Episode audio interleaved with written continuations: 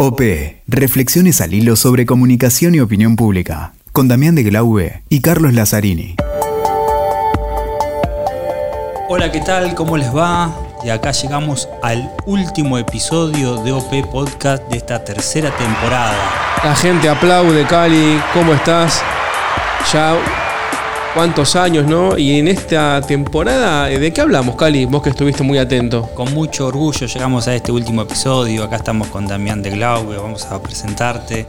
Eh, y en esta tercera temporada que se la dedicamos a los autores y autoras de libros que tienen que ver con la comunicación política y la opinión pública. y en eso estén atentos que se vienen más sorteos, Cali. Tuvimos sorteos, muchos y vamos a seguir todo, todo el verano. Gracias a la Crujía, editores, búsquenlo. Exactamente. Pero vamos a contarles, Damián, eh, cómo pensamos este cierre de temporada, de tercera temporada. En este último episodio quisimos tener la palabra, la voz, eh, los conceptos de personas que desde distintas plataformas eh, se dedican a la comunicación política. un recorrido 360 sería por las cumbres de comunicación política, las maratones que se hacen de, comunicación política, las editoriales, en este caso de la Crujía, que nos ha acompañado durante todo el año.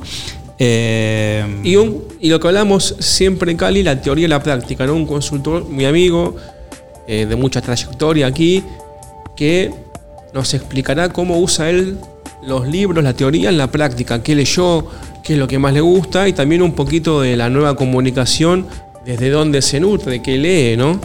Así es, Damián. Y bueno, hemos elegido y por suerte nos acompañaron en este último episodio, nos acompañan en este último episodio personas que consideramos muy relevantes y que siempre están presentes en, nuestra, en nuestros episodios, nuestras temporadas, nuestras conversaciones sobre comunicación política. Y Cali, eh, empecemos, bueno, con lo que vos comentabas. ¿Dónde se junta la comunicación política, la opinión pública? Donde hay un poquito de bochinche, de lío. Sí, en este caso vamos a presentar a Mario Rodríguez. Un amigo de la casa. ¿Por qué lo elegimos? Porque aparte de ser amigo de la casa y haber participado en algún episodio, em, porque él estuvo presente en la cumbre de comunicación política que se hizo en México. México eh, ahí con una nueva manera, ¿no? Con este, en este contexto de pandemia. Exactamente, en una forma híbrida. Estuvo presente, pero no queremos adelantar nada, como expositor en esa cumbre y participó también de la maratón de comunicación política, ahí con los amigos de Gustavo Córdoba, Paula Suban y, Mario. Y Mario Riorda que se hizo en Chipolete y Río Negro, Argentina. Así que nos pareció importante tener su voz para que nos diga, bueno, qué, qué encontró, qué escuchó, cómo fue la experiencia en este año de pandemia de estos dos grandes eventos de la comunicación desde política. Desde el punto de vista profesional. Exactamente. profesional de la comunicación, como tantos que nos escuchan de la opinión pública, ¿qué vio en estos cafés, estas juntadas, este lío de la comunicación política? Escuchamos a Mario, Damián, ¿te parece? Dale. Soy Mario Rodríguez, de Argentina, consultor, este año es el año del reencuentro de colegas en los eventos presenciales. Tuve la suerte de asistir a los dos más importantes de Latinoamérica, la cumbre de Monterrey, hecha por Daniel Iboscus y su tremendo equipo, y la maratón de comunicación política que la organiza Subán Córdoba y Mario Riorda. Lo primero interesante es el reencuentro entre colegas, amigos, intercambiar, compartir, vernos las caras, darnos abrazos, no es lo mismo a través de una pantalla que eh, cara a cara. Eso es fundamental. En ese primer reconocimiento también, eh, mucha cantidad de gente en ambos, de manera presencial y de manera híbrida, así que un gran gusto haber podido participar de ambos. En Monterrey, lo más interesante para mí fue el planteo de muchos prestigiosos colegas acerca de una necesaria autocrítica que tiene que hacer la profesión, que tiene que iniciar la profesión, en torno a los egos, en torno a estas ideas de que somos gurúes, en torno a, que somos una parte más, más importante que los candidatos en las campañas o que los funcionarios electos en los gobiernos. Hay ya mucha evidencia empírica de que no da lo mismo ayudar a todos, que hay personas que en su accionar político y en su construcción política no fortalecen la democracia. Y la consultoría política tiene un mandato, un imperativo moral solo de defender a la democracia y fortalecerla y promoverla. Entonces, No es lo mismo que apoyemos a cualquiera, no es lo mismo que trabajemos con cualquiera, no es lo mismo ayudar a, ganar a las personas que luego van a fortalecer la democracia que aquellas que ya sabemos que van a ir en desmedro de la democracia. Eso me pareció súper interesante y ojalá sea el inicio de una larga conversación autocrítica. La maratón comunicación política tiene un perfil mucho más, más llevado a la ciencia política, es decir, a estudiar casos desde la ciencia para ver qué regularidades luego podemos aplicar en estrategias de campaña o en estrategias de gobierno. Ambos eventos han sido académicamente muy, muy fuertes y se han presentado casos súper interesantes. Bueno, Cali, eh, buenos conceptos, interesante. Y esto no queda acá. De estos dos eventos tenemos también un amigo de la casa que hace mucho tiempo, hace más de 10 años, llevó la comunicación y él en la temporada 1, capítulo 4, fue uno de los protagonistas. Eh, que mueve la comunicación en todo el continente y más allá, ¿no, Cali? Y vos fuiste uno de los que expuso en sus eventos. Sí, es un honor, la verdad, es un honor presentar a Daniel Iboscus, de él estamos hablando, el que organiza desde hace ya mucho tiempo, más de 10 años, la cumbre de comunicación política. Yo tuve el honor de participar de la primera, Recuerdo que se hizo en la Universidad de San Martín, en Argentina. Y de ahí eh, Quito. Y no me acuerdo qué número fue la que se hizo en Madrid. Madrid. En España. Eh, eh, Dominicana y muchas, muchas más. Sí, la verdad, aparte que las cumbres de comunicación política de Daniel Iboscu son, congregan a multitudes, realmente a los mejores expertos y expertas del continente, internacionales, sobre comunicación política. Y, en este, pero esta vez también tenía un enorme desafío, eh, hacerla híbrida. Exactamente, en pandemia. Y, hay algo que a mí me, gusta mucho de esos eventos, que no, no caen en el evento quizás típico, demasiado académico, sino que es un palo y palo, es constante. Muchos casos caso, muchísimo movimiento, y de vuelta, mucho pasillo. Exactamente. Es muy dinámico. Es, estás 12 horas y al que le gusta esto nos dice, bueno, ¿en qué momento se me fue el día? Pero qué mejor, eh, Damián, que Daniel mismo nos cuente cómo fue la experiencia este año en México y vas a ver, si escuchamos atentamente, que nos da algunas pistas de qué es lo que viene para la Cumbre de Comunicación Política. Veamos entonces qué nos dice Daniel. Esta edición de la Cumbre Mundial de Comunicación Política en Monterrey yo diría que tuvo dos grandes eh, temas para analizar. El primero es que volvíamos a encontrarnos después de la pandemia. Después de dos suspensiones, la tercera fue la vencida y ya con un escenario más controlado con respecto a la pandemia, pudimos hacer este gran evento que nos superó todas las expectativas. 2.800 personas presenciales, 250 eh, conferencias, un nivel de interacción y networking muy, muy importante, interesante que tanto en un proceso en la semana del recambio gubernamental en el estado de Nuevo León, tanto en la apertura del gobernador entrante, el último ganador de las elecciones, Samuel García, y por supuesto el gobernador saliente, Jaime Rodríguez Calderón, hizo la clausura, entonces dio un marco institucional de convivencia política, de diálogo de distintos partidos, que fue también un mensaje de, contundencia. Y el segundo tema es que era la primera vez que pensamos un formato híbrido para que un montón que tuvieran miedo por la pandemia, que no pudieran ir, que sean personas de riesgo, eh, que, que, les haya pegado duro la pandemia, igual se puedan conectar y lo puedan ver desde cualquier lugar del mundo. Y que eligieran entre las seis conferencias, entre eh, los distintos espacios de interacción que se generó en una plataforma, que no era solamente verlo, sino que cada una de las salas estuvo grabada a cuatro cámaras, con interacción del público, una plataforma donde se iban armando grupos, donde se premiaba al que estaba más conectado y se lo ranqueaba, al que hacía más comentarios, preguntas. Fue tratar de hacer una cumbre híbrida donde la parte digital tuviera interacción, donde se sientan protagonistas, y tal vez estar un pedacito de tiempo ahí presencial, eh, después de tanto tiempo de, no poder reencontrarnos para seguir en este gran proyecto que el objetivo central es la profesionalización eh, y la capacitación. Con lo cual creo que cerramos un capítulo muy importante que era el de Monterrey, que ya en dos oportunidades, como te decía, no, no tuvimos la oportunidad de, de hacerlo, que hubo que suspenderla por la pandemia. Eh, y ahora sí con grandes desafíos hacia adelante. eh, porque después de, la cumbre de Monterrey hicimos el Congreso en Cali a los dos meses en Colombia, específicamente de campañas electorales y de lo que va a ser el proceso electoral colombiano y las elecciones eh, presidenciales, del Senado, bueno, la posibilidad de una segunda vuelta que tendrá Colombia el año próximo en el 2022. ¿Y cómo lo proyectamos este 22 o qué se viene en el 2022? Bueno, vamos a tener seguro una cumbre en Buenos Aires. Estamos definiendo la fecha, queremos anunciarlo ya en enero, eh, pero va a haber cumbre nuevamente en Buenos Aires. Recordemos que la última en Argentina había sido en el 2016 como cumbre. Eh, y, queremos en el año previo a las elecciones presidenciales poder construir un espacio de interacción, de tendencias, de análisis académico eh, y con una visión internacional. Así que Buenos Aires seguro, pronto definiremos la fecha.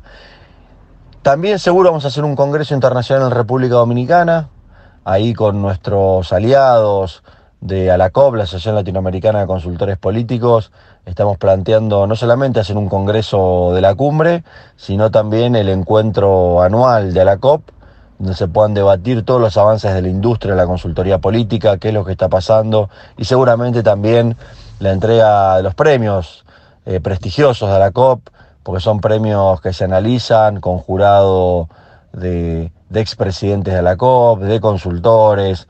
Es, es muy interesante lo que hace la organización, así que también tendremos Dominicana. Y el tercer punto que estamos planteando es Ecuador. Ecuador va hacia un proceso de selección de candidatos, las elecciones regionales. Creemos que es muy importante. Eh, queremos estar partícipes ahí y estamos viendo si es en un formato de cumbre, de congreso, pero Ecuador sería el tercer, el tercer país donde vamos a hacer una actividad en el 2022. Así que felicitarlos por todo el trabajo que hacen, la difusión, el poner siempre presente la industria de la consultoría, eh, el poder tener consultores y escucharlos en los distintos podcasts. Así que bueno, un año intenso, productivo, mandarles un abrazo gigante, decirles felices fiestas, que no le aflojen en el 2022 y que podamos seguir escuchando estos podcasts que siempre nos traen aportes e ideas para la comunicación política, para la estrategia, para la política Así que muchas felicidades y un abrazo enorme para todos. Y bueno, Cali, tuvimos la visión. Eh, atento en Buenos Aires. Eh. Atento, atento ahí. Atento, nos esperamos a todos. Eh, tuvimos la visión ¿no? de la juntada, de los consultores, los oyentes, los que promueven. Pero este fue un año de, de libros que le dedicamos toda la temporada a, las obras, ¿no? Y la pregunta que te hago, vos que sos un, alguien que escribió un libro, dos ediciones ya, búsquenlo, lo de Cali está muy bueno. ¿La consultoría política lee? ¿Lo que lee lo aplica? ¿Cómo es? ¿Cómo es la, teoría la, la verdad que fue fascinante esta temporada. A mí, Damián, no sé a vos, pero a mí me gustó muchísimo porque es una forma, siempre alimentamos la conversación y hubo libros muy buenos durante la pandemia de comunicación política, opinión pública y además de haber generado este vínculo con la crujía y demás, que tiene libros excepcionales, algunas reediciones también, algunos clásicos importantísimos, pero es la posibilidad de conversar con el autor y quienes siguen los podcasts, la posibilidad de escuchar a los autores, aquellos que leyeron el libro, escuchan a los autores ampliar el conocimiento sobre ese libro y quienes no compraron el libro, escuchan a los autores en estos podcasts y van, a, van corriendo a comprar el libro para, para, complementarlo. Es la idea, la ida y vuelta que nos gusta y buscamos, este año hubo un, libro que a mí me, llegó mucho que fue el de Julio Aurelio, un pionero en el tema de la opinión pública. Libro de Federico Aurelio. Libro de Federico de sus hijos, de Julio Aurelio, con, bueno, en una clase impecable, léanlo. Y dijimos, hubo alguien que habló de ese libro también, y que a su vez es de esa generación de la de Julio, de los pioneros, el de los tipos que, que tienen ya mucho en el lomo. Mucho recorrido. Exactamente. Eh, que han dado clases de invitado, estables. Y fuimos y le dijimos, y presentarlo vos, Cali, también presidente de la COP, eh, ¿qué lees vos en tu vida diaria, ¿no? Eh, para el laburo, ¿con qué aplicás, con qué te nutrís para la consultoría política? ¿Y de quién hablamos, Vamos a escuchar entonces a... Carlos Fara, opinión pública histórica acá en Argentina, muchísimas campañas. Eh, fundamental. Un fundamental, digamos, un, histórico del tema que además nos comenta, docente, y que además nos comenta que lee un, la consultoría, ¿no? Un consultor. Y es una linda guía para quienes nos están escuchando ver ese recorrido que hace por algunos textos fundamentales. Hola, soy Carlos Fara, consultor político y agradezco este espacio para recomendar libros sobre la profesión, que es lo de, una de las cosas que, más me apasiona. Tengo que de, recomendarles dos o tres libros en muy pocos minutos. Y, y, hay millones de cosas, obviamente, para leer, pero yo me voy a quedar con algunas que a mí me parecen realmente importantes para la profesión. Por supuesto que hay muchos y muy buenos, excelentes en algunos casos, materiales sobre campañas y comunicación de gobierno este, y comunicación política en, general. ¿no? Yo me voy a concentrar en, tres. El, primero es el, clásico de Joseph Napolitan, Cómo ganar las elecciones, em, que es un libro, digamos, que Joseph Napolitan eh, hace un mix entre em, manual de campañas o consejos sobre campañas y al mismo tiempo tiene una eh, serie de em, experiencias que relata respecto a eh, el trabajo del consultor, eh, lo cual digamos lo, vuelve como una especie de em, interesante complemento para poder ver, para, para, poder trabajar mejor cómo aterrizamos en el desarrollo de una consultoría, en este caso particularmente una de campaña. El segundo libro que quiero eh, recomendarles y que he leído ya hace eh, varios años y me parece para mi gusto súper interesante, se llama Los Spin Doctors de Tony Aira, un eh, académico español.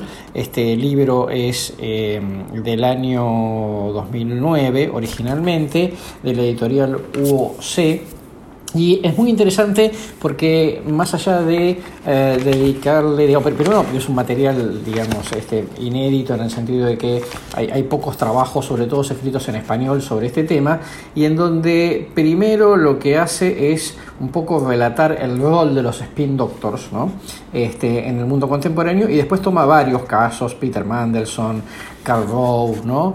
este, Axel Rode, eh, Pedro Aveola, eh, y, relata, digamos, un poco los Em, eh, experiencias, ¿no? las historias de estos personajes que digamos siempre se los considera un poco unos em, maquiavelos detrás del detrás poder eh, en materia de comunicación y en materia de estrategia política general y muchos de ellos obviamente han sido funcionarios. Y bueno, y último, pero no menos importante, mi, vamos, vamos a hacer el pecado de una autorreferencia. Eh, hace tres años eh, escribimos eh, un libro, que es el primero en español, dedicado exclusivamente a, la, a, la, profesión, que se llama Cómo ser un consultor político, en el cual yo relato humildemente, digamos, un poco desde mi experiencia, qué es un consultor político, qué hace, Em, cómo se consigue trabajo de consultor, em, cómo se cobra el trabajo de consultor, cómo se lleva adelante una consultoría, cuáles son las tendencias este, del mercado y algunas otras cuestiones que tienen que ver con eh, la ética profesional. Este es un libro digital que ustedes pueden adquirir entrando a el sitio politicsflix.net. politicsflix.net. Bueno, tres recomendaciones muy simples em, y para mi gusto muy importantes, muy sustanciosas, sobre todo las dos primeras eh, dedicadas a el desarrollo de la profesión, que sobre lo cual hay eh, poco documentado y sería deseable que pudiésemos poder ofrecer más materiales para los nuevos profesionales. Muchas gracias. Bueno, Cali, eh, impecable. Acá tenemos la docencia aplicada, en, los casos concretos de, consultoría, de trabajos, de años de experiencia. Y yo te Pero hay más en este último hay episodio. Más, hay más porque te preguntaba a vos desde una idea que tuvimos hace mucho en un café, donde decíamos, hay nuevas maneras de comunicación. Y una manera, ¿cuál es, Cali? El podcast. Totalmente. Y esta gente que fue pionera en el podcast, aquí al menos en Sudamérica, eh, viene del mundo de la televisión, viene del mundo de los medios tradicionales, la radio, eh, desde la producción. Esta gente, ¿qué leyó? ¿Cómo se inspiró? ¿Hacia dónde lleva su mente?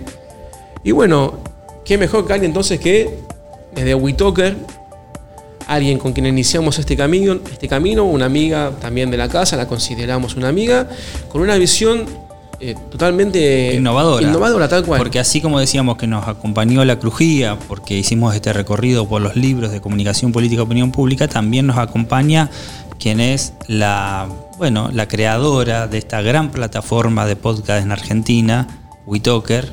Así y que, está constantemente, además de exponiendo todo, debatiendo eh, sobre los podcasts, sobre las nuevas Siempre maneras. en vanguardia, tratando de, ver hacia dónde van las audiencias y cómo se relacionan las audiencias con estos contenidos. Bueno, escuchamos entonces a Natalia Carcavalo, aquí una amiga de WeTalker, que nos cuenta ella con qué se inspira, ¿no? Pues ella, digamos, además de que se, forma todo, se inspira.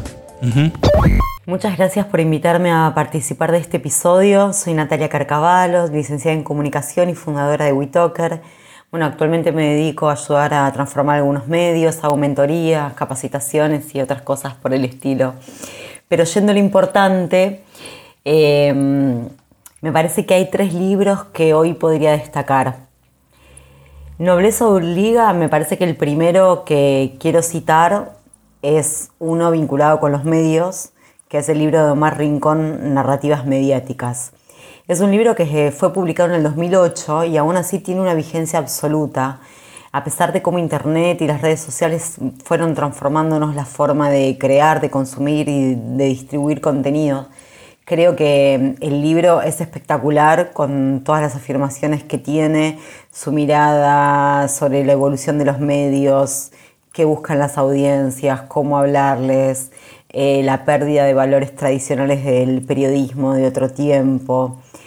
Bueno, cuando leí Omar Rincón, lo que sentí fue un profundo agradecimiento porque en este libro él le ponía como un marco teórico y un análisis a un fenómeno que estaba viviendo en ese entonces yo también en mi profesión cuando era la, la productora general de uno de los programas de radio más escuchados de la Argentina. Y también en base a sus conceptos pude terminar mi tesis y sostenerme apoyada en sus afirmaciones algunas de, las visiones e intuiciones que provenían de, mi, profesión y del hacer del oficio eh, y a partir de ahí también esta ratificación para seguir acompañando la formación de otros programas, de equipos, de ideas. Así que bueno, Omar Rincón eh, me rescató de un sinsentido profesional y me ayudó a poder pensar y crear hacia adelante otra cosa. Otro de los libros que me generó un gran aporte así fue La agonía del Eros de Byung-Chun Han y los otros tres libros que publicó después. Eh, la sociedad del cansancio, La desaparición de los rituales y el último No cosas. Eh, Byung-Chun Han es un filósofo surcoreano que me imagino que vos que estás escuchando este episodio eh, lo conocés y no necesitas mucho más. Eh, pero él explica este tiempo de forma muy contundente y le pone palabras a, muchas de las cosas que nosotros vivimos y sentimos. Y a mí me gusta decir que es provocativo, como en el sentido que provoca cosas, provoca procesos internos en quien los lee, nos hace reflexionar de forma individual y me parece que nos ayuda a ampliar la mirada sobre lo que estamos viviendo como humanidad también. Por momentos es tremendo, aunque de cierta manera lo que es tremendo en realidad es lo que estamos viviendo. Eh, me parece que su descripción y su análisis es muy cierto. A veces es un poco terrible eh, y hay que descansar de la lectura, pero me parece que es necesario eh, leerlo. Eh, lo que más me gusta de Han es que también nos lleva a hacernos muchas preguntas y a tratar de modificar algo en nuestro ser y en nuestro hacer, ¿no? Como para que tengamos cierta conciencia y no reproduzcamos em, inconscientemente como este sistema que está obsoleto. Y casi como una gracia al destino, diría que en tercer término habría que leer a Han, pero al otro Han, a Thich Nhat Hat, que eh, que probablemente lo, lo esté pronunciando mal, pero bueno, es el monje budista que es popularmente conocido como el otro Dalai Lama, eh, y es otro de los grandes maestros responsables en traducir toda la sabiduría milenaria de Oriente a Occidente. Así que buenos ciudadanos, silencio y volviendo a casa son tres de sus libros que me parece que tendríamos que darnos la oportunidad de leer. Así que bueno, muchas gracias Damián y Carlos por la invitación a este episodio. Bueno, Cali, acá interesante. nuevos, caminos para la comunicación. Los oyentes y seguidores de OP Podcast no se pueden quejar porque tienen al organizador de la cumbre, a un expositor y asiduo concurrente de los distintos encuentros de comunicación política, a un profesor y seguramente inspirador de muchos asesores y estrategas como Carlos Fara eh, a alguien que está innovando con esta plataforma. Innovando con los medios. Seguramente escuchándonos le agarras la curiosidad de qué hacer con los podcasts. Innovando en los medios, ¿no? Exactamente. Estos nuevos medios que se vienen. Pero bueno, nos queda algo más. Y bueno, ¿quién nos acompañó este año, Cari? ¿Quién también en cuanto a comunicación política tiene algo que, al igual que la foto, desde su inicio, pasan las tecnologías, pasa todo y sigue estando. Sigue el libro sigue estando. Exactamente. La verdad que bueno, fue una idea que me provoca mucho placer hacer este último recorrido en, este último episodio con las distintas plataformas, ¿no? Libros, encuentros, cumbres, em, digamos, exposiciones, eh, oyentes, eh, plataformas digitales y volver a, las editoriales, a los libros y tener entonces este, la voz de los que llevan adelante estas iniciativas, que no es, no es fácil porque demanda muchísimo esfuerzo, ellos mismos lo reconocen, lo que significa hoy, por ejemplo, en este caso, la crujía que tiene una larga tradición en la edición de libros vinculados a la comunicación. Eh, bueno, y que además nos da eh, los libros para que sorteemos, que nos mantiene al tanto las novedades. A la mayor cantidad de gente posible, ¿no? Y tenemos aquí a la directora de la crujía, ¿no? más conocida como la rusa, para los amigos, para todos, para el mundo. ¿La presentamos? La presentamos, pues ella nos cuenta cómo es la visión editorial para la promoción de la comunicación política en la opinión pública, ¿no?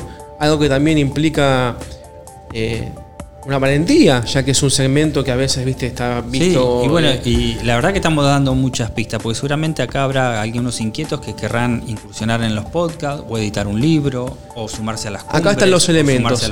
Horizontalidad total. Digamos, así que, bueno, nada, es que, qué mejor que escuchar en este último episodio a aquellos que están al frente de este tipo de iniciativas.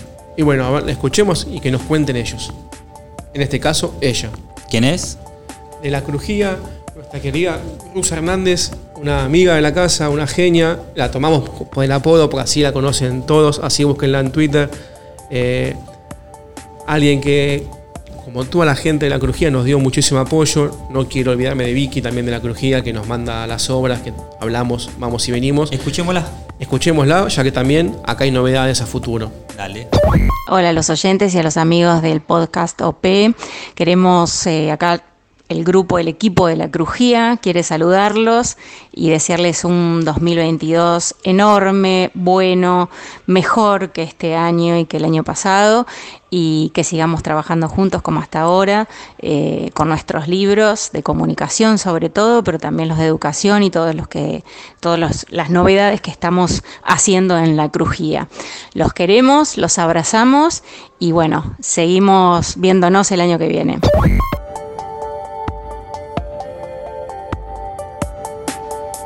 Eh, bueno, Cali, llegamos al final. Llegamos al final de esta temporada, la verdad, muchos episodios. Y tengo acá eh, llamados, Twitter, eh, mensajes, bombas de Latinoamérica que nos dicen, ¿sigue OP, Cali?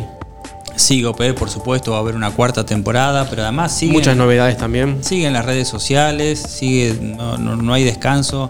Queremos que los oyentes también. Ha un año de mucho crecimiento en redes sociales, lo cual nos, nos llena de de alegría porque además eh, presencia de todos los países, eso es muy importante. Nos han mandado otro eh, de los beneficios que tiene esta plataforma. Guatemala, ¿no? México, Brasil, Chile, Poder Uruguay, con todos, eh. Bolivia, amigos de todos lados, la verdad. Perú, Ecuador, no quiero Venezuela, Una Colombia, comunidad que crece, España, no que quiero dejar a nadie afuera. La comunidad latina en Miami nos mandó mensajes.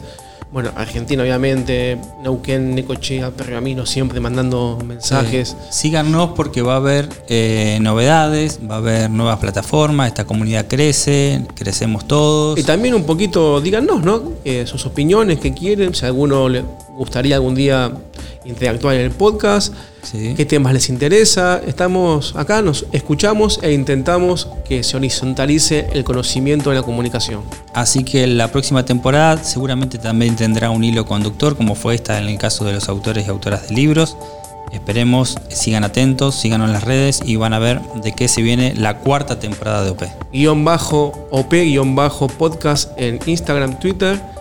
Cali Lazzarini en Twitter, Damián guion bajo de Glaube en Twitter, Instagram también, los escuchamos, los esperamos. Y bueno, Cali, esto que... Ojalá lo hayan disfrutado. Para nosotros fue un verdadero placer que nos acompañen y haber hecho esta, cuarta, esta tercera temporada. Ya me estoy anticipando. Muy bien, nos vemos entonces. OP. Reflexiones al hilo sobre comunicación y opinión pública. Con Damián de Glaube y Carlos Lazzarini.